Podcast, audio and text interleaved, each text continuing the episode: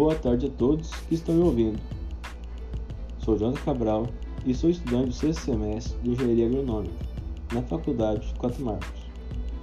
Venho por meio desse podcast esclarecer algumas dúvidas sobre a rastreabilidade de alimentos, como frutas e hortaliças.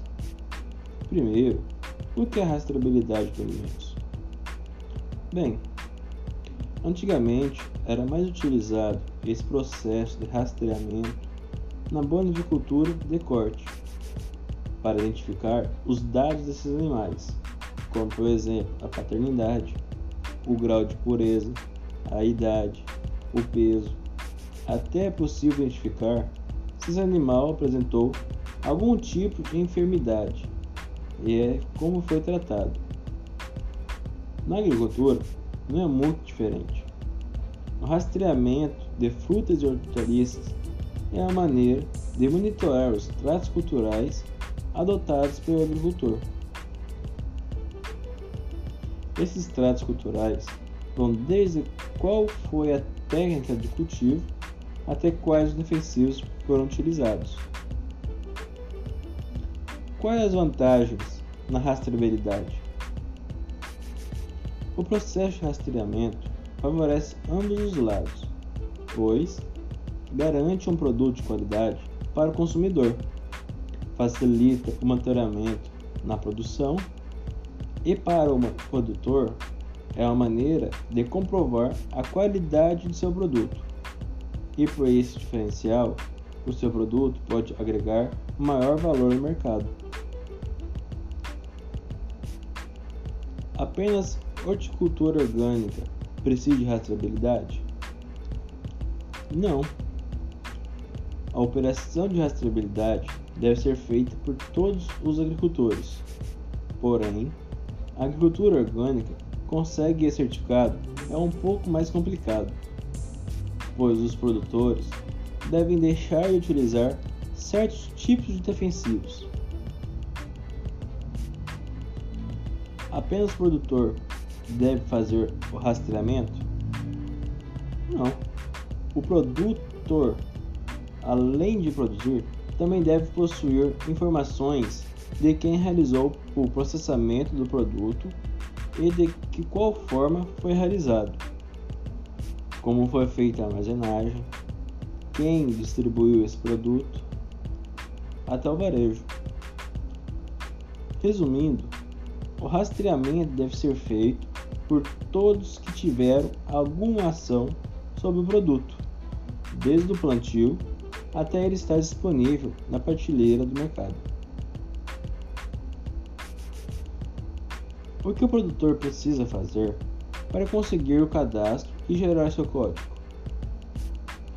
Para facilitar essa etapa, a Confederação Nacional da Agricultura e Pecuária, CNA, juntamente com o Ministério da Agricultura, Pecuária e Abastecimento, o MAPA, criou o site AgriTrace, onde ajuda a certificação dos produtores. Os documentos necessários são o nome do produto, variedade a cultivar, quantidade de lote, identificação do lote, data de recebimento, informação do fornecedor, nome ou razão social, CPF, inscrição estadual ou CNPJ, o endereço ou as coordenadas geográficas da propriedade, o caderno de campo. Para facilitar ainda mais para o produtor, a Imater do Distrito Federal está desenvolvendo um aplicativo para o celular, onde nele o agricultor pode colocar as anotações do dia a dia, como se fosse o caderno de campo. Nesse aplicativo, vai possuir as informações sobre os defensivos e os adubos utilizados na lavoura. Se teve a ocorrência de praga ou doença, se houve algum estresse na planta, seja hídrico ou de fatores culturais. Após gerar o código, posso vender produtos normalmente? Ainda não. Após gerar o código, o produtor ainda precisa adotar algumas práticas para começar a implementar esse sistema de rastreabilidade.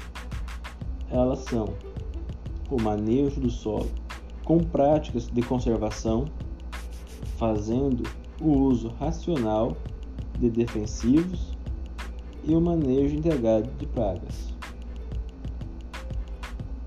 Durante a colheita, deve ser realizada a identificação do lote.